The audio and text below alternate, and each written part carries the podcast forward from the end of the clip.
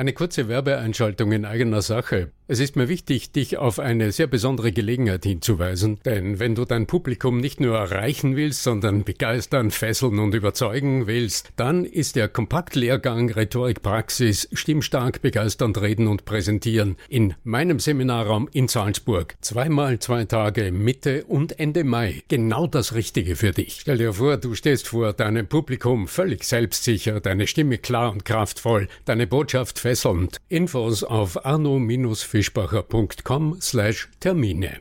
Und nun viel Vergnügen mit der aktuellen Episode.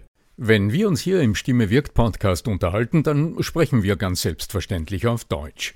Wie geht's dir mit anderen Sprachen? Sprachenlernen ist heute so wichtig wie nie zuvor. Und deshalb freut es mich so sehr, dass die Sprachenlernplattform Bubble in den nächsten Wochen diesen Stimme wirkt Podcast unterstützen wird. Mit Bubble hast du Zugang zu 14 verschiedenen Lernsprachen. Du kannst Bubble am Handy über die Bubble-App oder über die Desktop-Version nutzen. Du wirst von muttersprachlichen Experten trainiert und du trainierst deine Aussprache mit der Spracherkennungssoftware. Die kurzen 15-minütigen Lektionen, die passen auch in deinen Zeitplan. Hast du Lust bekommen? Dann darf ich dich als Stimme wirkt Podcast-Hörer und Hörerin auf ein halbes Jahr Bubble einladen. Denn mit dem Code Stimme wirkt zahlen Hörerinnen für sechs Monate und erhalten zusätzliche weitere sechs Monate ihres neuen Bubble-Abos geschenkt. Du zahlst also für sechs Monate und lernst ein ganzes Jahr. Infos und den Code einlösen kannst du auf bubble.com slash Stimme wirkt. So, und jetzt zu unserem heutigen Thema. Sind weibliche Stimmen weniger führungsstark? Ein Seminar, das ich im Rahmen des Mentoring-Programms der International Biathlon Union halten durfte, hat mich eines Besseren belehrt. Und gerne erzähle ich dir, wodurch. Bleib dran. Der Ton macht die Musik. Der Podcast über die Macht der Stimme im Business – mit Arno Fischbacher und Andreas Giermeier. Für alle Stimmbesitzer, die gerne Stimmbenutzer werden wollen. Das neue zweiteilige Intensivseminar mit mir als Trainer ist ab sofort online und buchbar. Kunden überzeugen mit der Voice Sales Strategie. Sichere dir jetzt einen 99 Euro Rabattcode mit dem Bonuscode Podcast22 auf voice-sales.info. Starke Frauenstimmen. Viele haben ja immer noch den Gedanken im Kopf, dass so diese richtigen Leader, diese, diese Führungskräfte, die uns vorantreiben, das sind richtig starke Männer. Nicht nur bei Wiki war das schon falsch, sondern auch in der Realität zeigt sich immer mehr, dass Frauen auch in Führungspositionen kommen. Gerade kürzlich hat äh, einen ziemlichen Aufruhr gegeben, weil die altehrwürdige Organisation Ski Austria, also der österreichische Skiverband, jetzt endlich auch eine weibliche Präsidentin hat. Roswitha Stadlober ist ihr Name. Und lieber Arno Fischbacher, erstmal äh, ein herzliches Servus in deine Richtung. Und du hattest ja kürzlich tatsächlich die Ehre, bei einem ähm, vergleichbaren Verband, nämlich bei den Biathleten, dich zu engagieren. Erzähl mal ein bisschen, was da passiert ist und warum wir jetzt heute über die Stärke der Stimmen der Frauen sprechen. Äh, ja, es mag, äh, mag ein bisschen eigenartig klingen für die einen oder anderen von euch, die mich persönlich kennen, die dann wissen, dass ich seit, äh, ich glaube, seit 40 Jahren nicht mehr auf Skien gestanden bin. Allerdings äh, beim Schießen, ich habe es ausprobiert, war ich gar nicht so untalentiert. Äh, allerdings geht das ja im Training mit Laser bei den Biathleten, habe ich festgestellt. Aber kurz einmal, um was geht's? Ich hatte äh, gerade vor kurzem, vor einer guten Woche, die, die Ehre und das große Vergnügen im Rahmen eines äh, Mentorship Program Wochenendes der International Biathlon Union deren äh, organisatorischer Sitz in Salzburg ist, was ich gar nicht wusste, hatte ich die Ehre, einen ausgiebigen Vormittag lang weibliche Führungskräfte aus aller Herren Länder, ganzen Raum voll 25, 25 aller Herren und aller Frauenländer in dem Fall, ja. engagierten äh, Frauen aus skandinavischen Ländern, aus Norwegen, aus aus, aus Ungarn, aus den Vereinigten Staaten, aus Neuseeland, frag mich, also äh, international, Fra Frankreich etc., zu überprüfen, was macht mich zu einem besseren Kommunikator, wie werde ich eine bessere Kommunikatorin. She Skills Global ist die Organisation, die hier mit am Werk war und das Programm ähm, äh, ausrichtet. Ein acht Monate Programm. She Skills Global? She Skills. She Skills. also das Motto dieses amerikanischen. Okay, sonst das kann man ja richtig verstehen. So wenn die, die Frau, she, skill, she kills uh, worldwide, ja. She Skills Global. Ja, witzig. Auf deren Webseite liest du A World Where Talent Has No Gender. Schönes Motto. Und die große Frage, die wir uns gestellt haben, sind weibliche Stimmen weniger führungsstark? Also was alles braucht's, um als weibliche Führungskraft in einem nach wie vor männerdominierten Organisationsumfeld in der Sportorganisation äh, Karriere zu machen und sich karrieretechnisch durchzusetzen. Äh, war eine interessante Aufgabe für mich auch, weil es natürlich äh, in englischer Sprache lief. War eine, eine sehr, sehr herausfordernde und sehr interessante Arbeit. Also es war sehr interessant für mich hineinzuhören. Und äh, wer mich kennt, weiß, in meinen Seminaren spreche ich ja nicht besonders lang am Anfang, ähm, sondern äh, ja, da wird halt das eingesetzt, was Antworten von Menschen provoziert, also eine gute Frage in den Raum gestellt. Und dann habe ich als Coach, als Trainer die herausragende Möglichkeit, zuerst mal möglichst viele Stimmen aus dem Teilnehmerinnenkreis zu hören. Und es war unglaublich interessant, die verschiedenen Prägungen dieser Stimmen zu hören. Also alle haben Englisch gesprochen, Drei Damen waren Native Speakerinnen aus Kanada und aus den Vereinigten Staaten und aus Neuseeland, aber der Rest der Anwesenden, die hatten, äh, so wie ich, Englisch nicht als Muttersprache, ähm, aber die der Klang und die Tonalität. Welche, welche, welche, Nationen waren da vertreten und wo hast du dann vielleicht Unterschiede gemerkt? Weil ich stelle mir vor, dass eine Kanadierin wahrscheinlich schon weit weniger diskriminiert in Anführungszeichen wird, als jetzt vielleicht in manchen äh, anderen Ländern, die ich jetzt gar nicht nennen will. Ja? Also ich würde nicht so weit gehen, da eins zu eins äh, von Diskriminierung naja, also wenn wir in die nordischen Länder schauen, also Finnland, Schweden, also da ist schon ein ganz anderer Umgang mit, mit, mit gleich, äh, gleichen Möglichkeiten als jetzt beispielsweise in manch äh, muslimisch geprägten Ländern. Ohne Zweifel, völlig richtig. Die Frage ist nur, ob sich das jeweils eins zu eins auf die Ausdruckskraft der Stimme niederschlägt. Also so, wie soll man sagen, oberflächlich oder so einfach würde ich es mir hier nicht machen. Nichtsdestotrotz sehe ich, äh, wenn ich so schaue, was dann die Ausdrucksstärke von weiblichen Stimmen wenn es jetzt tatsächlich ums Business geht, ähm, also im Konkreten ging es um eine sehr wichtige Präsentation im Rahmen dieses Programms, dieses Mentoring-Programmes. Und mein Training hat ja auch dazu beigetragen, dass diese Präsentation, die kurz danach erfolgte, noch einmal um, um, um eine Qualitätsstufe in die Höhe äh, gehoben wird. Die kulturelle Prägung des Menschen, die hat natürlich einen Einfluss auf die Ausdruckskraft der Stimme, wobei der subjektive Teil also Erziehung, persönliches Umfeld, in dem du aufgewachsen bist, ein natürlich äh, nicht wegzudiskutierender Faktor ist. Was letztlich dabei rauskommt, also das. Wir hatten ja schon einmal eine Episode, wenn du dich erinnerst, vor einiger Zeit, wo es darum gegangen ist, dass beispielsweise äh, äh, US-amerikanische Native Speakerinnen äh, manchmal, when they speak English, they have some kind und dann, wenn sie plötzlich Deutsch sprechen, dann, dann wird sie plötzlich zu einer sonoren und, und, und ganz un völlig anderen Charakter, wenn man von die, wenn die, die, die, durch den Wechsel der Sprache verändert sich auch der Charakter irgendwo. Und ja, das war ja damals das das Thema. Und deswegen bin ich da drauf gekommen, dass allein die Sprache vielleicht schon einen Unterschied machen könnte. Entschuldige, ich fall dir ins Wort, Andreas. Unsere Zuhörer werden sich was denken. Also ich hatte an diesem Vormittag einen ganz konträren Eindruck. Ähm, das, was ich erlebt habe, war, dass die gerade die US-amerikanischen Damen sehr stimmlich, sehr präsent im Raum waren, also sehr raumfüllend sich geäußert haben. Der Pferdefuß, den ich dabei sehe, der liegt ganz worin anders. Das ist eher äh, im Upspeak, den ich da manchmal erlebe, also in den hochgezogenen Satzenden.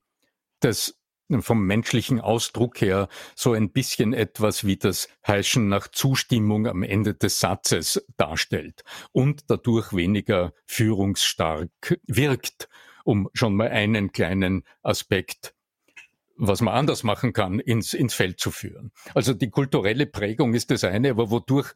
Also die Flugbegleiterin die dann immer die Stimme nach oben. Na, Andreas, also jetzt nicht, äh, geh weg von den Stereotypen, weil ich hatte es nicht mit Stereotypen zu tun. Ja, aber wenn du mit Upspeak daherkommst, dann ist es doch genau die Flugbegleiterin. Die Pilotin würde dann sozusagen eben diesen, diesen Downwards Inflection am Schluss haben, oder? Ja, aber die Flugbegleiterin tut's aus anderen Gründen. Die tut's, weil sie einen Text aufsagt, den sie wiederholt. Und da sind wir in einem völlig anderen Bereich. Weißt du, ich schaue natürlich ganz anders drauf wenn du hinschaust, okay, du hörst denselben Effekt. Nur mich interessiert ja nicht das, was die Oberfläche, die ich höre, sondern mich interessiert als Coach immer, was ist dahinter und was ist der Beweggrund dahinter. Wenn du jetzt meine Damen präsentieren gehört hast, und im Rahmen von Gruppenarbeiten haben die das ja getan, in Teams, auch in diesen Teams, äh, in denen sie jetzt schon seit acht Monaten zusammenarbeiten, was besonders gute Ergebnisse auch äh, ganz kurzfristig erlaubt hat, ähm, habe ich festgestellt, dass auch beim Präsentieren natürlich dieses das Satzende nicht wirklich abschicken, also nicht in Resonanz gehen zu den Zuhörern, nicht zuhören während des Sprechens, dass das ein internationales Phänomen ist. Also das gilt für alle Nationen und für Männlein und Weiblein gleich, weil im Angesicht des Publikums das nicht reagiert, das stumm bleibt, Sprechdruck im Menschen erzeugt und dieser Sprechdruck bewegt äh, macht die Pausen viel zu kurz und jetzt, also dann äh, äh kommt zu diesem Effekt, den du gesprochen hast. Wenn ich von Upspeak spreche, dann meine ich das durchaus im ganz normalen äh, Dialog, also im ganz normalen Gespräch. Dann ist am Ende des Satzes so ein kleiner Schlenker, der dich jetzt im besten Fall motiviert, mhm, also zu nicken. Also das ist das Einfordern von Zustimmung im anderen.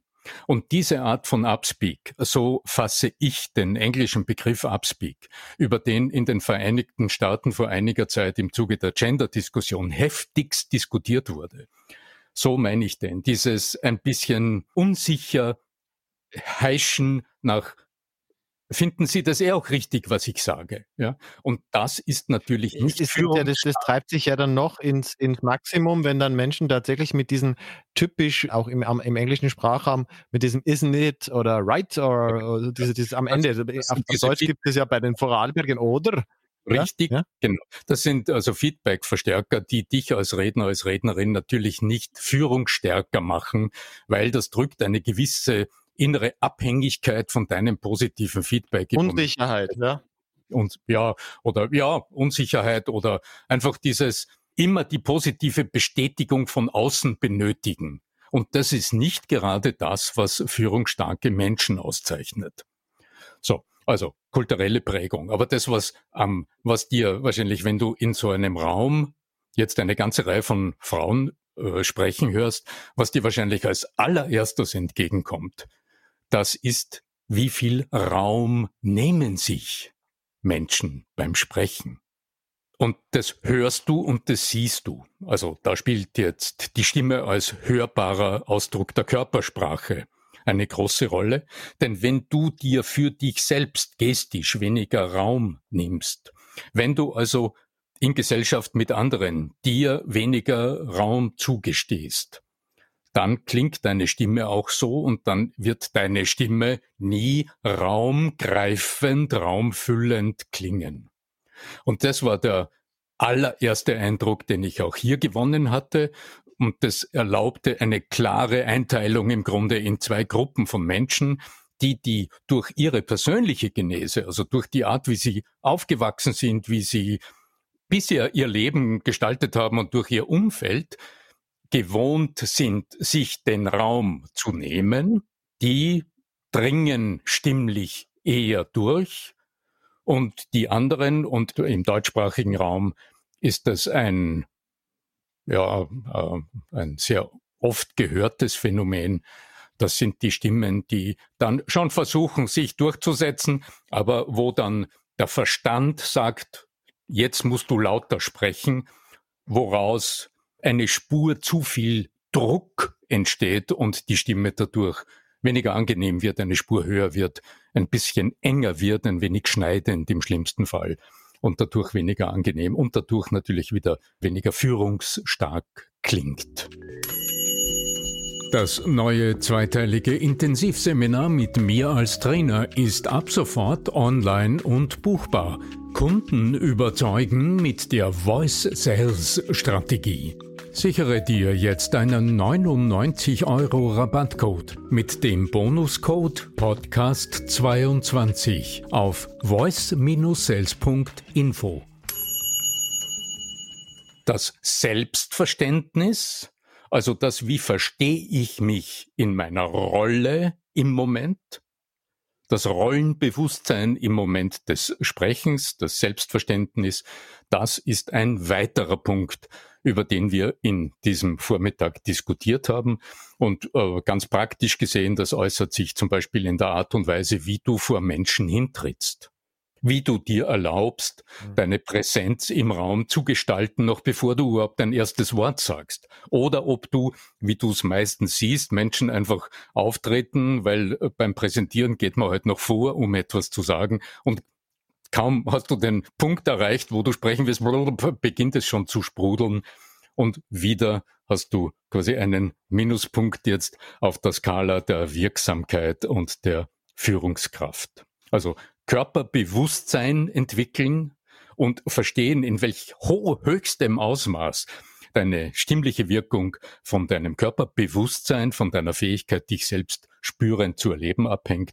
Das ist der erste Schritt, wie mächtig fühlen darfst du dich. Ja, also wie viel Erlaubnis gibst du dir? Darf ich mich mächtig und groß und erhaben fühlen? Darf ich diesen ganzen Raum für mich in Anspruch nehmen? wäre so ein Punkt als Mitnahmeartikel aus, aus so einem Vormittag, aber vielleicht auch aus dieser Episode.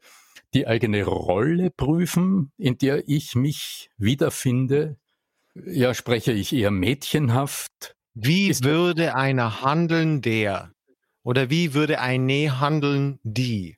Das finde ich immer ganz gut, weil viele noch nicht dazu in der Lage sind, äh, diese, diese Persona äh, schon zu leben, aber dann habe ich immer noch die Möglichkeit, mir sozusagen eigene Spiegelneuronen zu verschaffen, indem ich mir einfach vorstelle, wie würde eine Person, die in genau dieser Rolle brilliert, handeln? Wie würde diese klingen? Und mhm. dann mich Schritt für Schritt an dieses für mich selbst gestellte Optimum annähern. Und dann würde ich mal so einen Coach wie dich nehmen, der mir da hilft. Ja. Handkuss, Andreas, danke. Ja, äh, diese Vorstellungskraft, das ist ja was, was ich auch aus meinen Erfahrungen im Theater mitnehme. Die Vorstellung führt den Körper und der Körper führt die Stimme. Also allein die Vorstellungskraft, also wer jemals mit mir gearbeitet hat, weiß, dass das Grundverständnis heißt, wie du sitzt oder stehst, so klingst du. Also allein die Vorstellung, du stündest auf einem schwankenden Bootssteg oder du stündest auf so einem Stand-up-Paddelteil und willst nicht ins Wasser fallen, die führt deinen Körper automatisch in Balance. Da musst du gar nicht wissen, wie Balance funktioniert und welche Muskeln beteiligt sind. In dem Moment auch gewinnt deine Stimme an Kraft und Stärke. Also die Frage, sind weibliche Stimmen, sind Frauenstimmen weniger führungsstark? die wurden von allen Beteiligten diesem schönen Vormittag im heißen Salzburg negativ beschieden. Und es war ganz klar, wie heißt's auf der Webseite von She Skills Global, a world where talent has no gender. Das ist das Optimum, das es anzustreben gilt. Ja. In diesem Sinne, lieber Arno Fischbacher, du Held der Frauen und Männer und was auch immer noch sich dir in den Weg stellt. Du zeigst allen, dass sie alle die Möglichkeit haben, zu einer kräftigen und starken Stimme zu gelangen, so dass sie gehört werden können. Ja, und es gibt jetzt bei dir auch als Möglichkeit in deiner Akademie und äh, mit ganz, ganz geringen äh, Zust äh, Eintrittskriterien, sage ich mal, unter akademie.arno-fischbacher.com. Schaut mal hin, das lohnt sich. Ja, danke, Andreas, für den Hinweis. Ich war jedenfalls unglaublich stolz auf äh, meine Teilnehmerinnen-Schar an jen, jenem Samstagvormittag im heißen Salzburg, mit welcher Konsequenz und mit welcher Brillanz sie das, worüber wir diskutiert haben, was wir so experimentiert haben, dann in ihren äh, Präsentationen umgesetzt haben. War grandios zu sehen. Und ich bin sicher, die Biathlon-Welt, die ich bisher noch nie so wirklich aufmerksam verfolgt habe, die wird in relativ rascher, kurzer Zeit also sehr viele weibliche Führungskräfte gewinnen. Ja, in diesem Sinne, ich mag euch zurufen, möge die Macht der Stimme mit euch sein, ob Männlein oder Weiblein, euer Arno Fischbacher.